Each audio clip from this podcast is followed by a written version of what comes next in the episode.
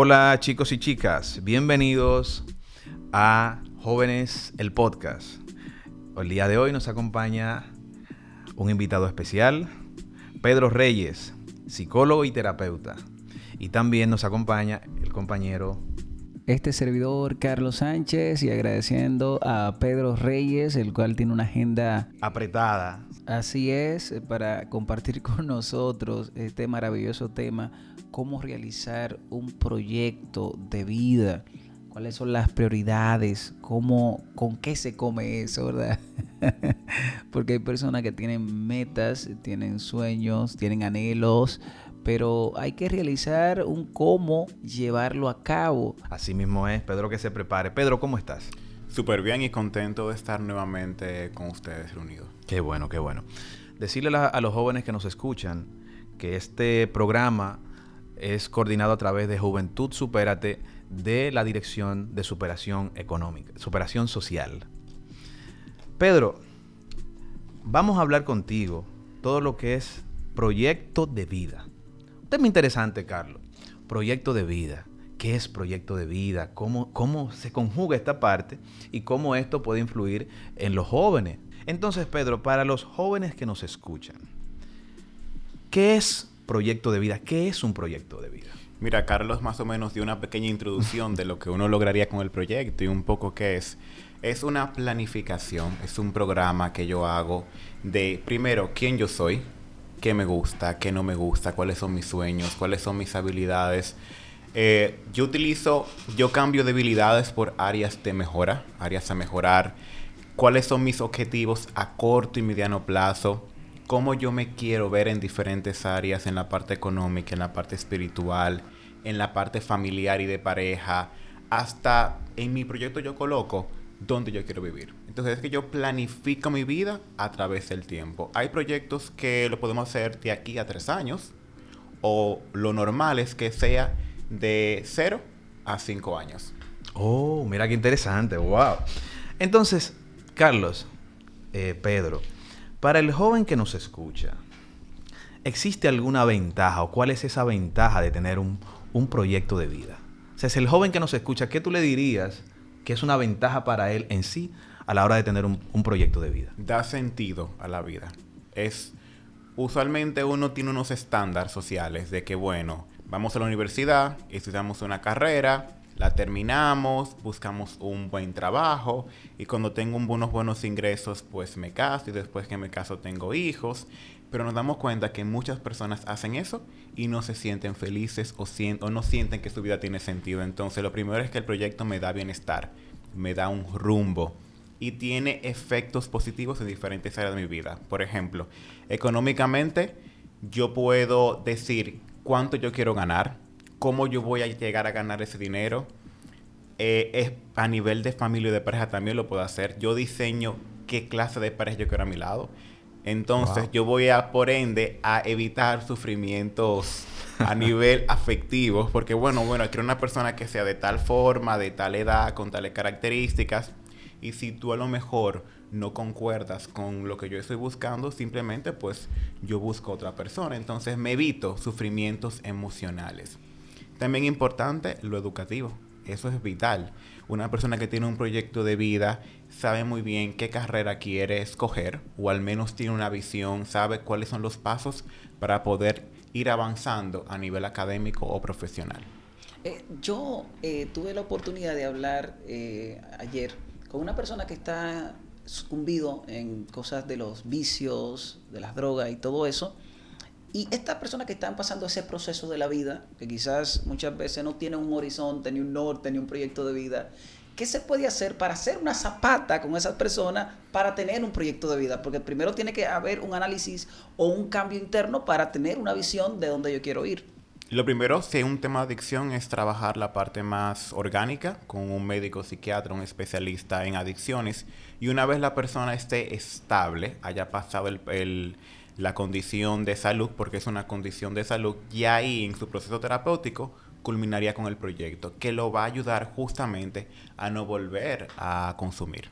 Es decir, que el proyecto te evita hasta justamente entrar a situaciones que pueden ser dañinas para tu vida como estamos iniciando el año, eh, hay personas que en diciembre tenemos planes, proyectos, objetivos y partiendo de ahí, ¿existe una fecha eh, en el año para formular nuestro proyecto de vida?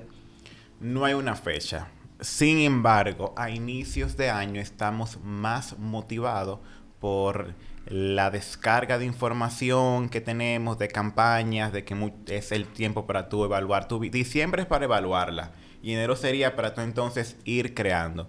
Importante que también es bueno que, defina, que diferenciemos plan y proyecto. Ok. Porque a inicios de año muchas personas lo que hacen es planificar el año, pero no hacen un proyecto de vida. Ellos se colocan metas. Yo voy a bajar de peso, pero bajar de peso tiene un conjunto de pasos previos que no lo hacemos. Yo tengo que primero evaluarme como médico. Tengo que empezar entonces a hacer un cambio de alimentación que debería venir de la mano de un profesional. Y eso también implica un tema económico. Entonces, no es lo mismo yo sentarme, yo decir, ¿cómo yo me veo en cinco años? A yo decir, bueno, en este año yo quiero bajar de peso. Y que usualmente a inicios de año las personas se colocan muchas metas. Sí. Y de esas metas no se cumplen todas y después viene un tema emocional de culpa y después viene la procrastinación porque entonces me siento mal, tengo objetivos y no lo estoy logrando. Pero sí, el mejor momento, el mejor momento es hacerlo a inicios de año, pero también si no lo tenemos a inicios de año, en cualquier momento lo podemos hacer y también evaluarlo también. Perfecto. Pedro, hablando, escuchándote hablar de proyecto de vida, de cuándo se debe planificar. Se, escucha muy fino, Se escucha muy fino, eso, está bonito, Carlos. vamos a bajarlo al bajo mundo. Sí, vamos, vamos, a llevarlo más abajo. Tú sabes que lo que sabemos un poquito de, de planificación y como que estamos un poquito en esa línea, sabemos que tú programas algo y periódicamente debes revisarlo para saber si estás cumpliendo, dónde apretar para mejorar esa parte. En el caso de, de un proyecto de vida, ¿Eso amerita también ser revisado periódicamente o, se cierra el ciclo y de ahí a que se revisa? No, el ser humano cambia. Yo no soy la persona de hace ni cinco minutos. Uno constantemente está cambiando. Entonces, mi proyecto va a cambiar. Como yo voy a cambiar, como yo voy a cumplir metas, aquellas metas que yo cumplí, pues ¿qué yo hago? Yo reviso, me di cuenta que cumplí una meta, me felicito, me premio, ahí los, el refuerzo y los premios son vitales en el proyecto y también yo tengo que revisar para ver por qué razón yo no cumplí una meta o por qué razón aquella cosa que yo tenía planificada o lo que yo quería para mi vida no se ha dado. Entonces la revisión constante es vital. Excelente. ¿Tú estás oyendo, Carlos? Sí. Bueno, miren, señores, esto, Pedro, es sumamente importante porque esta etapa de la vida, que es la juventud, esta etapa tan sensible, este momento tan, digamos, como de, de mucho alboroto que uno tiene, se abre el año, pero no sabemos hacia dónde vamos, cómo nos vamos a organizar. Y entonces como que el plan de vida, según lo que tú nos estás diciendo, nos permite organizarnos no simplemente en la, en la parte de, de conseguir algo puntual, sino de planificar más allá de lo que tú quieres lograr como un objetivo, sino ya a nivel más macro y tú le das como más sentido. Entonces, yo quiero preguntarte, Pedro, ¿Cuáles tipos de proyectos de vida tenemos? Muy bien, interesante esta parte. Eh, está el proyecto de vida individual o personal, que es el que yo hago para mí. Sin embargo, a través del tiempo hay personas que van tomando decisiones en su vida. Si yo decido casarme, yo tendría que hacer ya un proyecto de vida de pareja o si me mudo o me uno con una persona, cada quien pues decide cómo vivir esa etapa de su vida. Entonces yo tendría mi proyecto individual más el proyecto de pareja. Pero si llegan hijos, ¿qué va a pasar? Sí. Ahí sería entonces un proyecto familiar, pero yo tengo el individual, el mío, el de pareja y también tenemos después el proyecto familiar. Es decir, que uno se va segregando en diferentes partes. Sí, yo, eh, tú sabes que hablando de hijos, tocaste una, una fibra muy sensible. yo soy padre de un angelito, del cual, tú sabes, tengo que comprar leche, pamper y... Tú estás comprando fórmula. sí. Yo me asusto cuando escucho a los padres decir cuánto cuánto gastan en la leche y en los pampers. Yo evalúo tener hijos por eso. No, no, no, no. Si viene, si viene, si viene, si llegan, bienvenido sea, porque de una forma u otra eh, eh, se, mantienen. Sí, eso solamente tenerlo. Justamente ahí yo quiero ir. Pero no, no, que es importante que planifiquemos hasta los hijos. En ese proyecto tiene que estar esto. Pero, pero yo lo digo en, en el, en el aspecto de lo siguiente. Por ejemplo, hay personas que no le dan como un, un, un, tanto por ciento a que si pasó, bienvenido sea. Y muchas veces nos planificamos tanto, tanto, tanto, que entendemos de que la vida no va a ser, no, la vida no es perfecta. Si algo ocurre y quizás no está dentro de tus planes, sea agradecido, porque si te llegó fue porque Dios lo permitió. Por menos yo no lo planifiqué el tener esa criatura, pero tú la ves y tú dices, ay no, pero, pero Carlos, ay, eso, eso está deseo de comerse esa criatura. Pero en ese paso, cuando llegan los hijos, cuando llega la familia, quizás tú no lo planificaste, ¿cómo uno hace un, proyecto de vida? ¿Cómo hace una, meta? ¿Cómo uno hace eh, un proyecto de vida en ese caso? Por ejemplo, yo lo digo porque en el caso mío, mi esposa no, no tiene la misma visión que yo. ¿Tú me entiendes?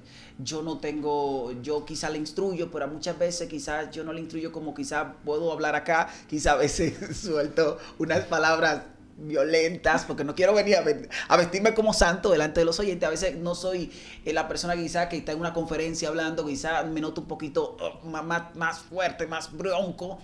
No sé si me doy a entender.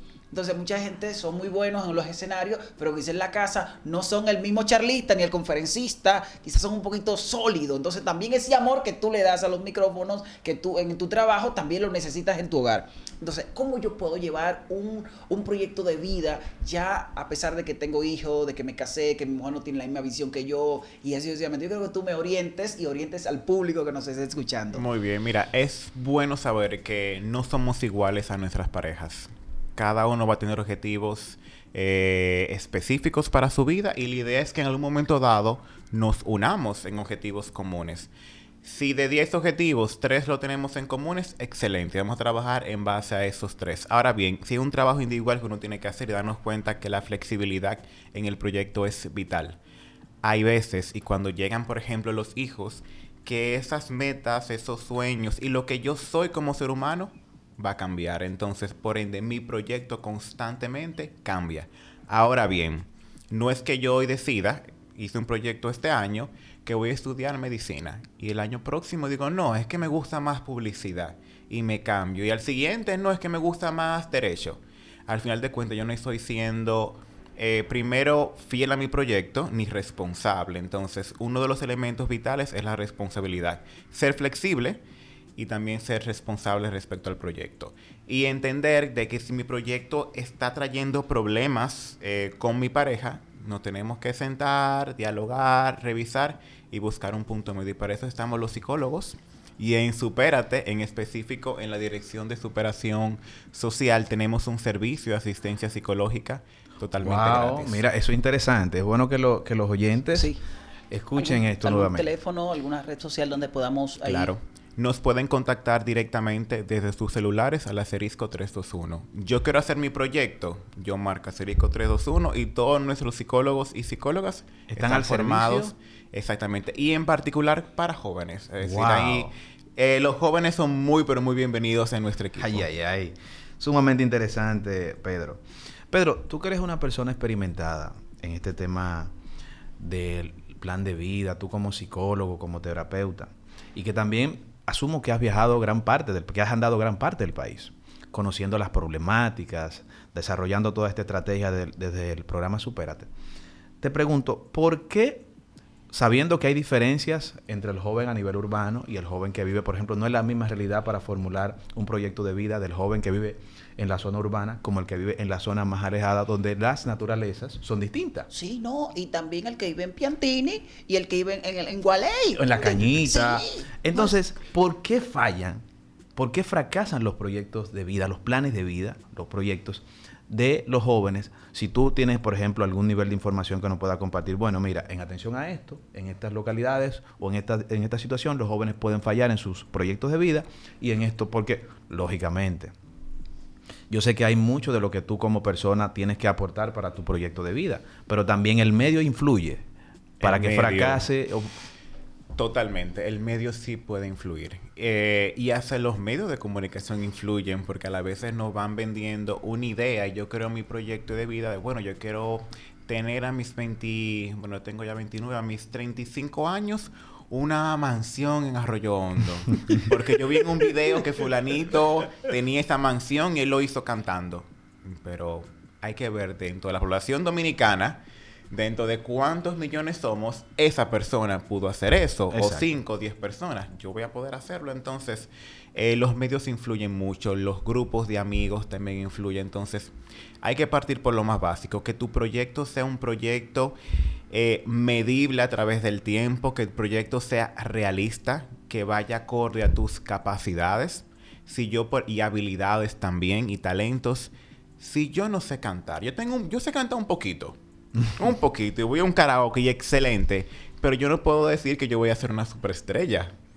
Entonces, si yo pongo mi proyecto ser eh, la superestrella de República Dominicana, yo tengo que ser coherente y consciente conmigo de, Pedro, Claro. eso no, no va a ser así. Y yo me voy a evitar temas de salud mental, temas económicos. Hay personas que llevan años invirtiendo en proyectos y al final de cuentas no logran los resultados porque la- el mismo diseño no, no se ha hecho de forma pues consciente, correcta y no se ha dado un seguimiento. Entonces, sí el ambiente influye mucho. También cuando nuestras metas no son realistas.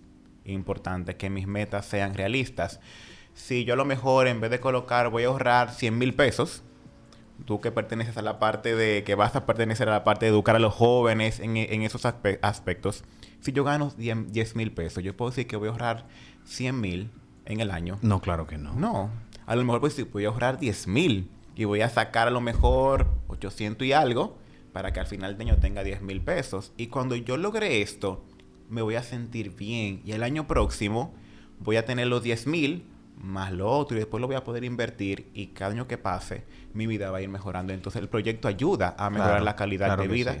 Y superar también la pobreza. Claro. Entonces podemos notar con lo que tú acabas de decir que la finanza como la información juegan un papel importante en lo que es un proyecto de vida. Sí, hay muchas áreas.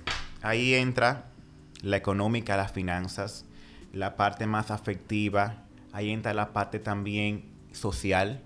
Yo debo colocar en mi proyecto cómo yo quiero que sean mis grupos de amigos, en qué ambiente yo me quiero desenvolver, cómo yo quiero que estén mis finanzas, cuánto yo quiero ganar, cómo yo quiero que sea mi pareja, cómo yo quiero que sea mi familia. La salud también es vital. Cómo yo quiero estar a nivel de salud. Cómo yo voy a llegar a tener un estado de salud óptimo.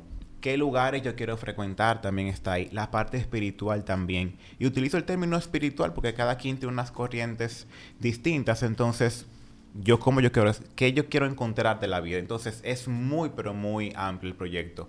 La parte también académica, que yo quiero estudiar, y la parte también profesional, que aunque está conectado un poquito, mi desarrollo profesional muchas veces no tiene que ver con el desarrollo académico.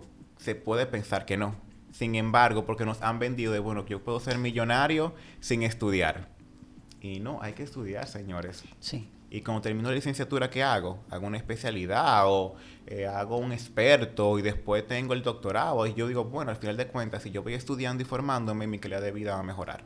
Claro, eso está eso es totalmente cierto. Pedro, una pregunta, otra pregunta, porque son varias preguntas. Pedro, desde la parte que tú trabajas, acá en el programa Supérate, ¿ustedes desarrollan algún tipo de charla orientada a esos fines? ¿El público que ustedes intervienen? ¿En qué lugares están ustedes trabajando? ¿Con qué grupo? O sea, esta- esto sería bueno también que nuestros jóvenes lo conozcan. Tenemos un acceso directo con los jóvenes. eh, se hacen charlas en la dirección, por ejemplo, de Juventud. En la unidad de Juventud se hacen charlas y talleres. Y desde la dirección o la unidad de género que tenemos, que a la cual pertenezco, tenemos el servicio de línea de atención que es directa. Es decir, tú puedes estar en Asua, Carlos puede estar en San Pedro, eh, Juan puede estar en, en Punta Cana, que me encanta. Sin embargo, los tres vamos a recibir el mismo servicio y los tres vamos a poder crear nuestro proyecto vía telefónica, que es lo más chulo que tenemos ahora, la virtualidad, aunque nos aleja un poco, pero sí nos ayuda a avanzar. Perfecto. Eh, Pedro, ¿sabes qué? Eh, hay personas que en este momento nos están escuchando y ellos, ¿cuál es el, el trípode, eh, la, la cuatro patas para uno concretizar, cumplir ese sueño, esa meta en, en lo que es el escalafón de un proyecto de vida? el análisis, yo poder conocerme es importante, qué me gusta, qué no me gusta, qué yo quiero, qué yo no quiero a mi lado. Por favor, por, más despacio para digerirlo. el análisis, qué me gusta, qué no me gusta, qué yo quiero en mi vida, qué yo no quiero en mi vida. El no, señor, es vital. El aprender a decir que no, las cosas que yo no necesito, que no me merezco, es bueno que estén ahí. En que yo soy bueno. El reconocer en qué, en qué yo soy bueno, en qué tengo lo mejor ciertas dificultades, que tengo que trabajar. Eso es vital. Así, entonces, primera etapa es analizarme y, y no pensar. Aunque pensemos, pero no nos quedemos en el pensamiento. Hay que escribir todo. Ay, Ustedes sí. dijeron ahorita que suena muy, muy bonito el proyecto. En una mascota vieja que yo tenga en la casa, o en mi computadora, o en mi en mi celular, yo puedo hacer un proyecto. Toma tiempo, es bueno también decir eso, no se hace de un día para otro. Eso implica lo que yo soy en la actualidad, lo que yo quiero hacer, mis valores también tienen que estar en el proyecto. Y una vez yo tengo ese análisis, yo entonces me pongo a soñar, pero soñar con, con- siendo consciente qué yo quiero hacer, dónde yo quiero estar a través del tiempo, un año, dos, tres, cuatro, cinco años, y después a la parte que hablamos de la evaluación. Tengo que estar constantemente evaluando y la cuarta parte, premiándome. Si yo logré algo, tenemos que premiarnos, felicitarnos por aquellos logros que tenemos. Ya sea simbólicamente, pero siempre prefiero que haya algo físico que me recuerde que, mira, yo me propuse en el 2022 eh, aprender inglés. Y llegó el 2023 y yo hice inglés. ¿Qué yo voy a hacer? Bueno, pues me voy a ir, de, como soy joven, me voy a un intercambio en verano. Y ahí económicamente a ganar dinero, pero también voy a aumentar la parte cultural porque voy a conocer personas diferentes. Totalmente. Tú sabes, eh, Carlos, que hay algo que llama la teoría de las expectativas. Nosotros tenemos expectativas de vida y nosotros queremos en el tiempo materializar una serie de cosas. Es que tú dices, bueno, yo tengo el carrito, quiero comprar, quiero cambiar el carro, quiero comprar el apartamento, quiero hacer una serie de cosas y para eso tú haces un plan. Yo estoy, Pero- yo estoy ahí en el cambio del carro. En, en cambio el carro. Pero hay muchas No cosas. pida préstamo muy grande como yo que me metí en ese lío. Ay, ay, ay. Yo estoy queriendo mi otro carro. Cada vez que llega hay que la mensualidad de que hay Ay, que ay, pagar ay, el carro. No, no, sabes que a mí me, me pasó que me dice un amigo mío que tiene un dealer. Me dice, vamos a cambiar el carrito. Tienes que comprarte una jipeta. Y me pasa lo mismo, como ya es un poco de finanzas y como tú tienes que predicar con el ejemplo, yo digo, espérate, que este no es el momento todavía. es lo que yo quiero, pero mi realidad no me lo permite. Entonces, Pedro, cuando nosotros no logramos concretar ese, pro- ese proyecto de vida. O sea, nosotros nos esforzamos, uno siente que, que lo hizo todo, pero aún así hay cosas que entran, lo que yo digo, el tema de las expectativas, la- las cosas cambiaron, perdiste el empleo, te, se te complicaste con la familia, porque obviamente eh, un proyecto de vida, si ya tú estás casado, in- incluye a tu familia. Entonces, ¿qué pasa cuando tú te desmotivas? ¿Cómo tú volver a, re- a- reencauzar un proyecto ya con estas dificultades? Mira, hay la parte del apoyo de los amigos y de la familia, lo que uno llama en psicología red de apoyo es vital. Y yo poder hablar con alguien y decirle, mira, yo tenía planificado esto, este era mi proyecto y por alguna razón no lo puedo cumplir. Y ahí también entonces buscar la asistencia psicológica, conversar, hablar, para que ese proyecto lo volvamos a reformular. Como constantemente estamos cambiando, el proyecto va a cambiar. Importante, el hecho de que yo no cumpla una meta no significa que yo no haya fracasado en la vida. Yo fracasé en esa meta, no en mi vida a nivel general. Sí, eso es porque la- uno se siente Sí. triste. Sí. Oye, Carlos, uno dice, pero ven acá, Y no, fracasé. y no, lo más lindo del fracaso, que el fracaso no es fracaso, es simplemente es una manera de nosotros aprenderlo a hacer de una forma diferente, de cambiar códigos, hábitos, cositas que quizás no dieron ese resultado que nosotros ya nos visualizamos, quizás eh, eh, tomaba los cinco minutos, cinco minutos más, me tomaba eh, cuando el, el- el- el teléfono sonaba, no leía ese libro, no le dedicaba tiempo a los estudios. Entonces, eso es lo que pasa. Entonces la fórmula, la fórmula quizás no, no, no conectó con el éxito de cumplir esa meta. Quizás no ahorraste lo suficiente, lo malgastaste todo. Entonces al fin y al cabo, el resultado iba a ser que va a fracasar, papi. Exacto. Entonces, eh, así en los negocios, quizás no, te, no dio resultado, ese no era el lugar, pero ese fracaso no es un fracaso si tú te das por vencido. Si tú te das por vencido, eso fue un fracaso. Pero si tú no te diste por vencido y lo intentaste otra vez con un nueva, una nueva cara, una nueva sonrisa, una nueva estrategia y lo vas a cumplir. Simplemente es no darse por vencido. Totalmente de acuerdo contigo. Y mira, ahora que hablamos de que estamos justamente en un, en un ambiente de juventud, ver cómo a veces el planificar nos ayuda a evitar muchos fracasos.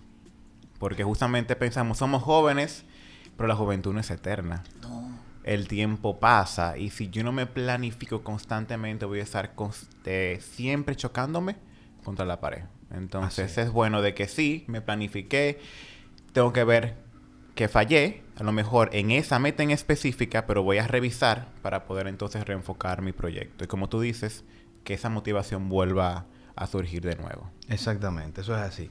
Ya que tocaste esa parte, Pedro, yo quiero que nos digas cómo hacer un proyecto, cómo hacer un, proyecto de vida, ya que hemos tocado, eh, tocado puntos que son puntos neurálgicos como eh, la finanza y eh, algo que tú estuviste hablando acerca sobre los, puntos neurálgicos, las cuatro patas de eso, pero yo quiero que tú nos digas en palabras llanas cómo hacer un proyecto de vida. Excelente. Vamos a hacerlo bien simple o lo hacemos en la computadora o en nuestro celular. Yo prefiero lápiz y papel porque podemos estar constantemente borrando, arreglando y después lo pasamos al proyecto así bien bonito que hasta lo podemos pegar en, en la pared. Importante lo primero es evaluar cómo yo estoy. Eh, una lista de áreas que tenemos que ir evaluando. ¿Cuáles son mis valores? Por ejemplo, es importante que yo ponga al menos 10 valores principales y 5 valores esenciales. Que yo me pregunte qué yo quiero ser en un futuro. Yo quiero ser a lo mejor el mejor psicólogo de República Dominicana. Bueno, pues ya esa es una meta que yo tengo, más o menos una visión de lo que yo voy a hacer. Importante que yo evalúe diferentes áreas de mi vida. En finanzas, en la parte de afectiva, en la parte educativa, cómo yo estoy también con la espiritualidad, cómo yo estoy con mi salud, con mi vida social. Yo tengo entonces toda esa parte de evaluación y yo voy entonces a dar respuesta de cómo yo estoy ahora, pero cómo yo quiero estar en un futuro. Una vez yo tengo esto, yo voy a crear un pequeño, un pequeño plan, un plan de trabajo.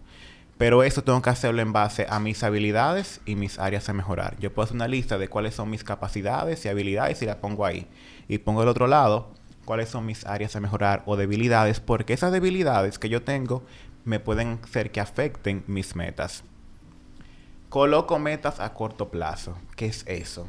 Aquellas metas que se logran de tres meses hacia abajo. A lo mejor aprender a arreglar la cama que es un defecto que muchos tenemos, que no arreglamos la cama. O, por ejemplo, pues eh, mejorar la alimentación. Yo también lo puedo hacer de tres meses. Ahora, luego voy a colocar las metas que son a largo plazo. De la siguiente forma. ¿Qué quiero lograr? ¿Cuándo lo quiero lograr? ¿Por qué yo quiero lograr esto? ¿Por qué no lo he logrado? ¿Cuáles son los pasos que yo voy a seguir para lograr esa meta? ¿Y cuál va a ser la recompensa y el tiempo que yo voy a durar logrando esa meta. Creo esto, un bonito esquema. Después coloco algunas frases que sean de motivación para mí, que me recuerden que tengo que cumplir con esos objetivos y estar lo mejor encaminado con mis valores. Y luego, cada cierto tiempo, voy a revisar ese plan. Importante que el plan sea algo bonito. Aunque yo lo haga en papel, yo puedo hacer una cartulina bien grande con todas mis metas y constantemente voy haciéndole checklist a eso. Ok, excelente.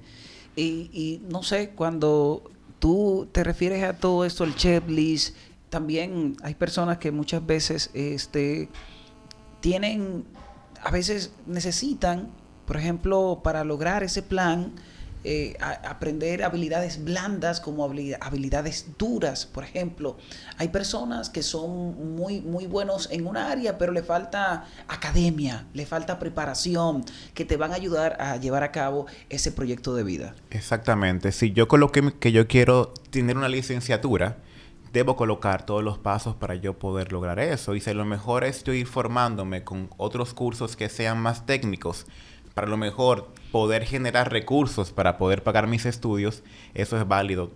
Mientras más pasos coloquemos, mucho mejor. Es decir, que sea bien específico e importante que cada meta que uno coloque sean metas medibles. que a través del tiempo yo pueda ver, mira, la logré, no la logré. Depende de mí. Importante también que sepamos apoyarnos en los amigos y también en los familiares. Excelente. Interesante, Carlos, este conversatorio con Pedro Reyes. Excelente, Pedro. Tenemos que traerte nuevamente porque de verdad que tenemos un montón de preguntas todavía. Pero antes de terminar, Pedro, eh, algunas recomendaciones que tú le quieras hacer a nuestros jóvenes que te están escuchando ahora para mejorar, para reencauzar, aquellos que han estado quizá un poco desmotivados y como estamos iniciando el año, ¿qué tipo de recomendación tú le envías a estos jóvenes para su proyecto de vida? Mira, primero que hablen, que conversen con, con, sus iguales, con sus amigos, amigas, con sus familiares también, en especial con los padres. Cuando somos jóvenes vamos creando como una... Tenemos riñas constantes con los padres y al final de cuentas, en la mayoría de los casos, porque en otros sabemos que no, los padres son nuestros aliados y quieren lo mejor de nosotros. Entonces, poder hablar con ellos, buscar la asistencia psicológica si es necesario. Importante también, pues, salir de casa, eso es vital. No estoy mandando a nadie a que se esté juntando en parques ni lugares, pero sí es lo mejor tener contacto con la naturaleza, escribir es vital, y más si yo me siento desmotivado. Música, escuchar música también que nos motive y sobre todo, señores, eh, pararse. Si está escuchando su, el podcast ahora mismo y está en su cama, párese, coja lápiz y papel y vamos a hacer el proyecto de vida. Así es. Muy bien, gracias a, Pedro Reyes, psicólogo terapeuta. Carlos, eh, sumamente contento eh, de este podcast entre jóvenes y a todos los a todos los jóvenes que nos escuchan, recordarles que esto se desarrolla a través de Juventud Supérate, de la Dirección de Superación Social del programa Supérate. Muchas gracias y queden bien.